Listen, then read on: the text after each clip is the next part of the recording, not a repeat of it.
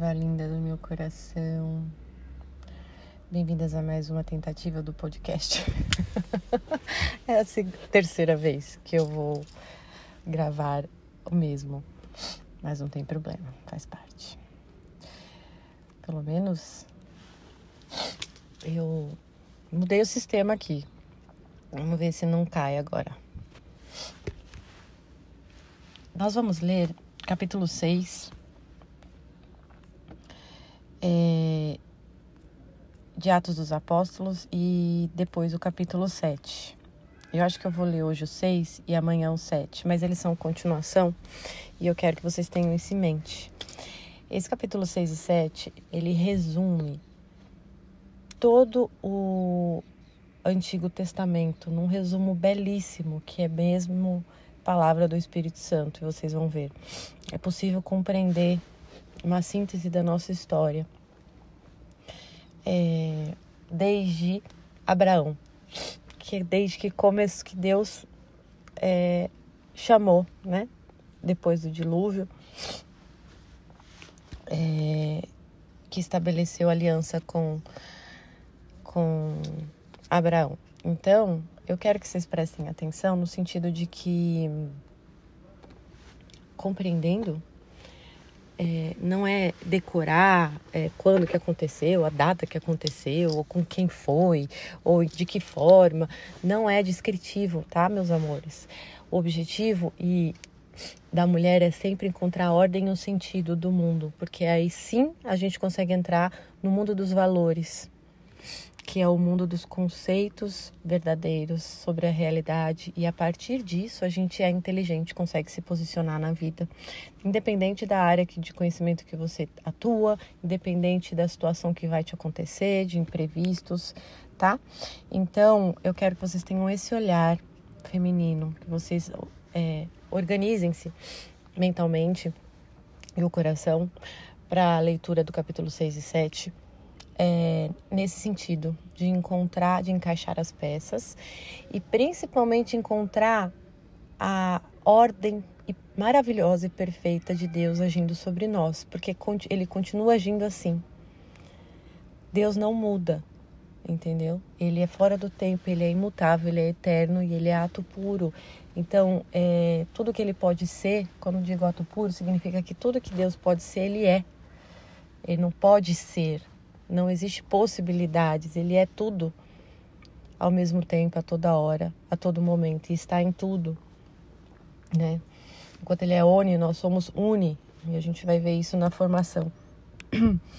Então, é importante orientar os seus, é, seus conceitos e suas referências, é, o seu modo também de ouvir né, as instruções, ouvir uma história é, que está totalmente cartesiano e masculino na mulher hoje, tá? E por isso que vocês não compreendem as coisas, não, não, não encontram um sentido e não conseguem ler corações. É, dentro da capacidade humana feminina que Deus nos deu em potência, tá bom? É, então vamos à leitura de capítulo 7. Perguntou-lhe então uns. Não, desculpe, capítulo 6. Naqueles dias, como crescesse o número dos discípulos, houve queixas dos gregos contra os hebreus porque as suas viúvas teriam sido negligenciadas na distribuição diária. Por isso, os doze convocaram uma reunião dos discípulos e disseram: não é razoável que abandonemos a palavra de Deus para administrar. Portanto, irmãos, escolhei dentre vós sete homens de boa reputação, cheios do Espírito Santo e de sabedoria, aos quais encarregaremos este ofício. Nós atenderemos sem cessar à oração e ao ministério da palavra. Então, eu vou comentar esses quatro versículos que é importante. É, vou conduzir vocês para esse lugar que eu falei no início, que eu dei a introdução, para vocês irem, para vocês é, se autoavaliarem, se vocês captaram, se vocês estão conduzindo o seu raciocínio para esse lugar de ordem e sentido. Então, a gente está é, tá seguindo a leitura do capítulo 5, falando como que foi o início né, do, do cristianismo primitivo após a morte de Cristo. E que estava crescendo o número de discípulos. Lembremos que Jesus ele veio para, para é, desfazer a aliança de sangue e fazer uma aliança com o gênero humano, com todos aqueles que querem a verdade, que buscam a Deus, né? Não importa se é judeu, se não é judeu, se é grego, se é pagão, se é prostituta, não importa quem seja, se é, né, é cobrador de impostos, se é doentes, pobres, né? Então Jesus ele veio abrir para toda a toda todo sujeito humano, toda criatura humana a possibilidade de segui-lo e ter a vida eterna né? Abrir os céus para todo, todo mundo. E cabe a nós, cada um, decidir. Para isso precisa conhecer, para poder decidir bem o caminho que vai seguir. Então, ali estava acontecendo o que a nossa miséria humana faz o tempo todo. Eu, você, todas nós fazemos o tempo todo, miseravelmente, pela inclinação da nossa carne corrompida. Se a gente não segue vigilante, a gente cai nisso. O que, ideia? Estavam sendo parciais. Os hebreus estavam sendo parciais. Eles, aos pouquinhos, é, enfraquecendo a memória, provavelmente esses hebreus sendo parciais estavam orando pouco. Então eles ficavam cada vez mais é, fortes na carne e tornavam-se parciais com os gregos convertidos. Então eles negligenciavam as viúvas dos gregos por causa da origem deles. Não importa se eles são agora, se Jesus abriu para todos, né? Ah, é grego, depois a gente resolve isso, sabe? Ah, não, entendeu? Isso a gente não pode cair, meus amores. E a gente faz isso o tempo todo, por exemplo, na família do marido. Hum, na família do noivo, né? Hum, ah, quando eu namorava, a minha sogra maltratava muito, a minha cunhada maltratava muito. Agora eu casei, ela vai ver. Aí você sempre é, é parcial, você consente em ser parcial, né? Em meio que tirar de reta a sogra, colocar os seus preferidos, em meio que monopolizar o seu marido, né? É, justificando pela sua razão humana que, ó, ela foi tão injusta comigo, ela foi tão ruim comigo, não sei o que, que agora é minha vez, entendeu? Agora ela não vai ficar perto, agora eu não vou promover que o, que o meu marido honre ela, não vou, eu vou ser passiva nisso daí. Você não precisa nem ser, fazer alguma coisa ruim, mas só o fato de você negligenciar ser passiva e não é, ser ativa em aplicar coisas que você está vendo que seu marido está negligenciando em relação a honrar os pais e que não deveria, mas você parcialmente fecha os olhos porque ah, ela foi injusta comigo, eu não gosto dela, ela é, ou ela é chata, eu não quero ela perto, então deixa para lá, vou fingir que eu não vi. Isso é muito ruim. Não devemos fazer isso. Isso são os pensamentos do coração. E aí você justifica pela sua razão meramente humana. Entendam, a nossa razão humana meramente humana, ela não é capaz de entender as obras divinas e a lei do amor. E ela, em si mesma, é razoável, porque chama raciocínio, é razão humana. Então, tudo que a gente for pensar e discorrer vai se tornar razoável. A gente vai pensar até encontrar razoabilidade daquilo para justificar aquilo. Só que ser razoável não significa ser justo e correto, meus amores. Isso é um grande problema que muita gente cai, ah, é razoável, faz sentido, então, então eu vou aderir. Não, porque o raciocínio é próprio do raciocínio encontrar razoabilidade em tudo. Em tudo. Basta a gente encontrar a cogitação, a lógica da coisa, organizar de algum modo, né? Pronto é razoável, faz sentido, então justifica o meu ato, então, ah, então eu não vou me sentir tão culpada por isso, porque é justificável. Não, tá errado. A justificativa tem que vir sobre o mandamento, a lei do amor, e não sobre a nossa razão, nosso raciocínio humano, nossas cogitações. Entendeu?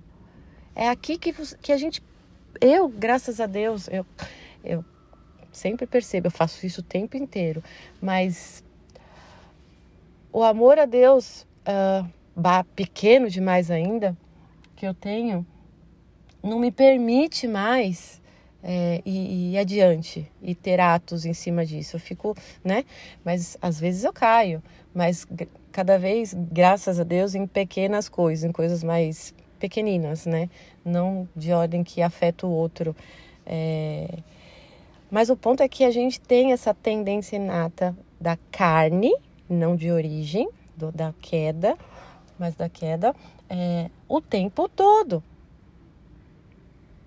E se a gente é falastrona e não faz um silêncio, terapia DD, receba a colha, fique bela e calha a boca, se a gente não dá um tempo de silêncio para a gente ser a, a nossa consciência advertir-nos de que a gente está raciocinando humanamente só para justificar uma coisa que a gente quer, a gente não chega lá. A esse nível de consciência sobre carnal. Vamos dizer assim, vamos chamar assim tá certo? Então, é, isso a gente faz o tempo todo. Eu quero que vocês prestem atenção nisso no dia de hoje, tá? É, eles estavam negligenciando. E aí, no, vers no versículo 2, qual foi a resposta dos doze apóstolos, né? É, dos doze, dos discípulos.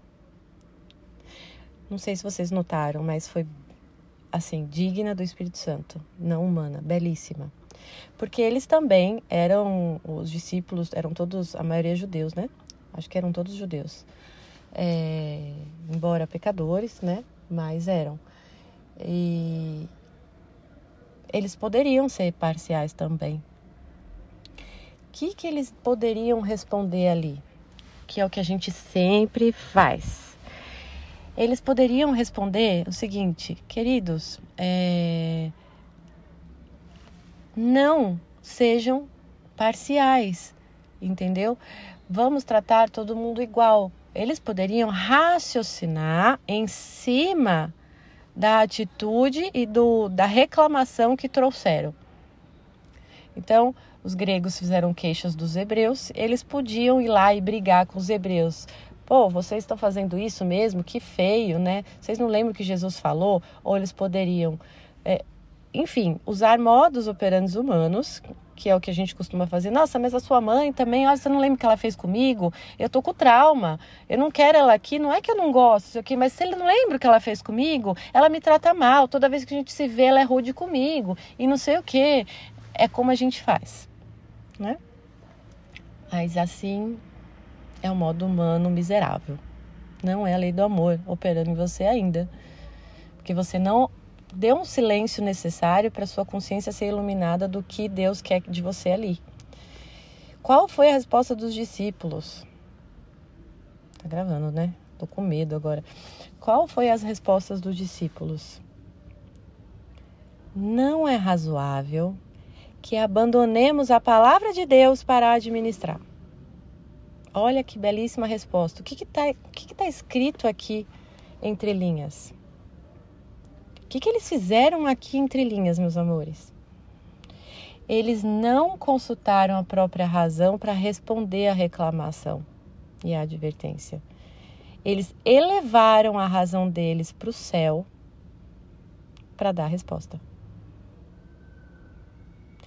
Eles olharam para o céu para responder. Assim, a resposta não veio da, do raciocínio deles, humanamente em si, mas um raciocínio humano a partir do que Deus mandou e do que Ele espera de nós. Então, o pressuposto, o princípio, que ele parte o raciocínio humano para usar a racionalidade humana, são os mandamentos e a ordem de Jesus Cristo.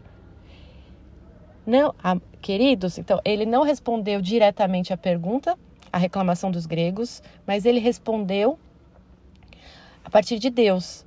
Não é razoável que abandonemos a palavra de Deus para administrar.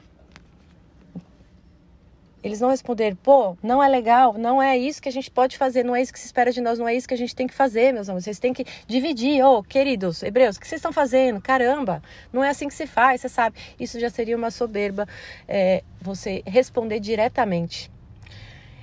não é resposta do que vem do Espírito Santo. E assim a gente não dá uma resposta sábia e gera discussão, gera que o outro queira se defender se proteger e não se abrir a você e baixar a guarda e se sentir bem para é, se pedir desculpa e se reorganizar. Então aqui ele iluminou para as pessoas o que elas estavam esquecendo tanto os gregos quanto os hebreus, porque os hebreus estavam sendo parcial e os gregos foram reclamar, né? Então, mas os gregos agiram bem, foram reclamar com os discípulos, né? Os, os hebreus estavam sendo piores aí, negligenciando. Então, ela, eles elevaram. Vamos lembrar o que Deus pediu da gente? Gente, vamos lembrar o que Jesus pediu da gente, mas ele não deu uma resposta direta para a pessoa. Pessoal, vamos lembrar que seria uma chamada de atenção direta para a pessoa, o que intimida a pessoa, né? Expõe a pessoa. Então ele, ele conseguiu dar uma resposta que não expõe nem os gregos nem os hebreus, mas que chama a atenção dos dois para voltar o olhar para o céu, que eles estavam olhando demais para o horizonte. Os gregos preocupados demais com a divisão é, igual, né? e os hebreus sendo parciais demais, olhando então os dois para o horizonte. Então ele, ele fez com que eles refrescassem a memória do que eles estavam fazendo ali. Estamos aqui obedecendo a lei de Deus. Vamos olhar para o céu. O que, que Jesus pediu mesmo para nós? A gente não pode abandonar a palavra de Deus para administrar. Que é o que eles estavam fazendo, abandonando a palavra de Deus e começando a administrar entre eles, né? medindo, pesando entre eles. E aí no 3, portanto, irmãos, vamos resolver. Escolhei dentre vós sete homens de boa reputação, cheios do Espírito Santo e de sabedoria, que são aqueles que ó, consultam a Deus antes de dar uma resposta racional, aos quais encarregaremos este ofício de distribuir igualmente e ninguém ser negligenciado. Né? O versículo 5. Este parecer agradou a toda a reunião, porque foi o Espírito Santo que respondeu, meus amores. Então não, não tem como você consegue agradar a todos. Não é um anseio da gente agradar a todo mundo? Assim, quando a gente age pelo Espírito Santo, a gente agrada a todo mundo que é de Deus. A gente só desagrada o joio, aquele que não é de Deus. Daí fica muito claro para nós, na nossa frente, quem é de Deus e quem não é que a gente não precisa orar por esses, a gente só deve dar as costas e seguir olhando para quem é de Deus e ajudando quem é de Deus. Isso é belíssimo. É maravilhoso, isso dá uma tranquilidade na gente, a gente não se sente culpada se aquele é mal ou não é, se é de Deus ou não é. Quando você eleva os seus olhos para o céu e busca o mandamento e a ordem de Deus que Ele espera de nós, você não entra em confusão mental da imaginação, dos seus juízos, com medo, ah, será que esse fulano, será que eu fui má com esse fulano, que não sei o quê, e não cai em ingenuidade. Não tem erro. É maravilhoso. Então, escolheram Estevão, homem cheio de fé e do Espírito Santo, Filipe, Prócoro, Nicanor, Timão, Parmenas e Nicolau, prosélito de Antioquia. Apresentaram-nos aos apóstolos e estes, orando, impuseram-lhes as mãos. Então, essa é uma prática que até hoje faz, conforme os apóstolos faziam. Os sacerdotes impunham, colocam as mãos para nos abençoar. 7. Divulgou, é, versículo 7, tá? Divulgou-se sempre mais a palavra de Deus. Multiplicava-se consideravelmente o número dos discípulos em Jerusalém. Também grande número de sacerdotes aderia à fé né? Porque lembremos que os sacerdotes eram da lei de Moisés ainda e eles se convertiam à fé. Então, a gente pode dizer que existe uma conversão da lei, da tábua da lei, das leis mosaicas, para adesão à fé. Estevão, cheio de graça e fortaleza, fazia grandes milagres e prodígios entre o povo. Aqui, meus amores, Estevão claramente era um santo de sétima morada já.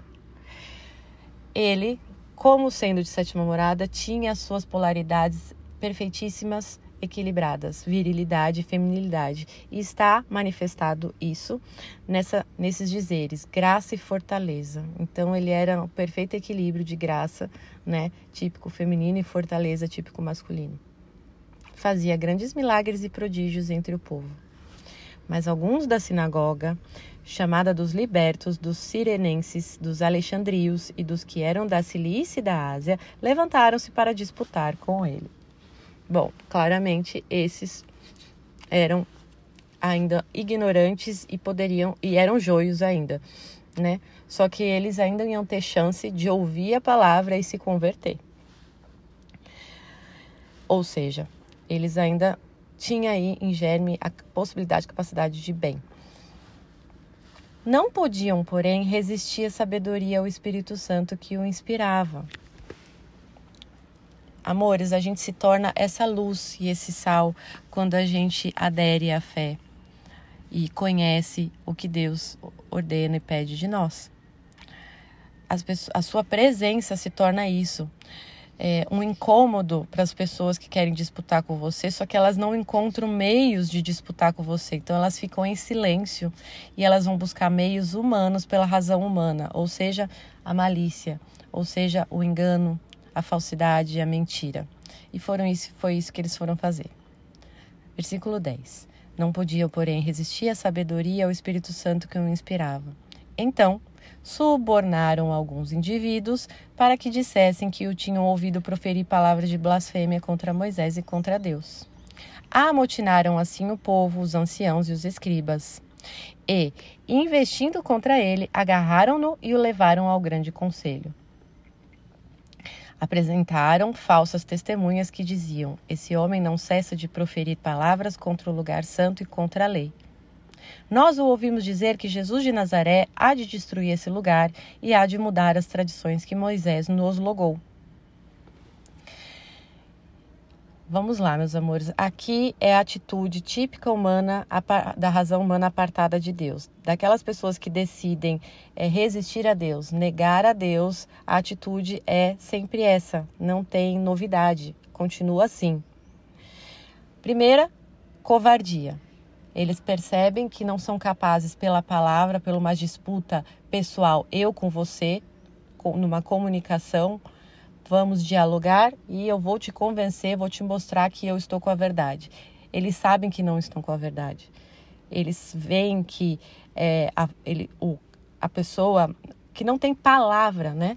A palavra é logos, não tem palavra é capaz de disputar contra a palavra de Deus, contra a verdade, contra o Espírito Santo e a sua sabedoria. Então eles precisam usar de meios humanos, meios só humanos, que significa meios iníquos, meios do Satanás, meios carnais, que é a mentira, a malícia, a ardilosidade e as estratégias de emboscada, né? As armadilhas. Então, a primeira coisa, já que eu não posso encarar, eu vou ser covarde, vou usar outras pessoas. Pensam agora no poder da elite, nesse momento que a gente está, poder da elite que usa as pessoas, a massa, para fazer o que eles querem, covardemente. Se der ruim, todo mundo morre e eles se salvam. Não foi culpa deles. Ah, não, a gente estava aqui tentando ajudar. É assim, não mudou nada. É assim que funciona. Não tem segredo, é... não há novidade debaixo do sol, como diz Eclesiastes. Então, eles agiram assim, agitaram o povo a ponto do povo pegar o Estevão a força e levar para o conselho. E eles com a mãozinha limpinha, né? Eles só lá no cantinho, provavelmente fingindo, fazendo oração, provavelmente jogando algumas palavras. Gente, calma, vamos se acalmar, deixa o Estevão, né? Dá para imaginar bem isso facilmente, né? Sendo muito razoável. E aí, quando chega lá, já tá no conselho, então aí eles tomam a palavra, né? Bom, tá todo mundo contra o Estevão, porque todo mundo trouxe o Estevão aqui, não foi eu, o sacerdote, que trouxe o Estevão aqui, né? Foram eles. Então vamos ver o que, que ele tem a dizer. O povo, né, diz que esse homem não cessa de proferir palavras contra o lugar santo e contra a lei. Veja o discurso que também é sempre o mesmo. Que discurso é esse que move massas? Você inicia falando aquilo que você é, sabe que as pessoas vão concordar. Então, é uma falácia da lógica isso daqui, que você pega é, algo que as pessoas valorizam muito ali, que no caso é o lugar santo e a lei, e diz que a pessoa, o fulano em questão, está contra essa lei. Então você já estabelece um ponto inicial de raciocínio de toda a massa. Toda a massa vai começar a raciocinar a partir disso como sendo certo isso. Ninguém para para raciocinar como as pessoas estão ali no calor do momento. Lembre-se que primeiro agita, causa um efeito catarse nas pessoas, causa uma agitação, um entusiasmo, uma frenese. E aí impõe uma crença, né? Para a partir daí a pessoa começar a raciocinar e não anterior a isso. Então aí, esse homem não cessa de proferir palavras contra o lugar santo e contra a lei. Isso é um absurdo, né? E todo mundo, é, é um absurdo, que loucura, tem que matar. Não, vamos proteger nossa lei, nosso lugar santo, isso é nossa vida e não sei o quê. Depois ele começa a discorrer porque ele já orientou o raciocínio das pessoas. E num efeito catarse, as pessoas não raciocinam, num raciocínio anterior ao que ele disse. Ué, mas por que ele está falando que, que palavra, que, por quê? Mas esse cara não é santo, esse cara não ajudou muita gente, ele não está ajudando, ninguém consegue, porque por causa do estado de catarse emocional. Nós ouvimos dizer que Jesus de Nazaré há de destruir esse lugar e há de mudar as tradições que Moisés nos logou. Então ele fala de coisas que as pessoas valorizam, a lei de Moisés, tradição, ele usa as palavras fortes que as pessoas se apegam né? E falam que ele quer destruir esse lugar. Então, versículo 15 e último, a resposta do conselho. Fixando nele, em Estevão, os olhos, todos os membros do grande conselho viram o seu rosto semelhante ao de um anjo, atestando que ele já era de sétima morada e que, portanto, logo ele subiria aos céus. Nós vamos continuar amanhã o capítulo 7. Um beijo apaixonante.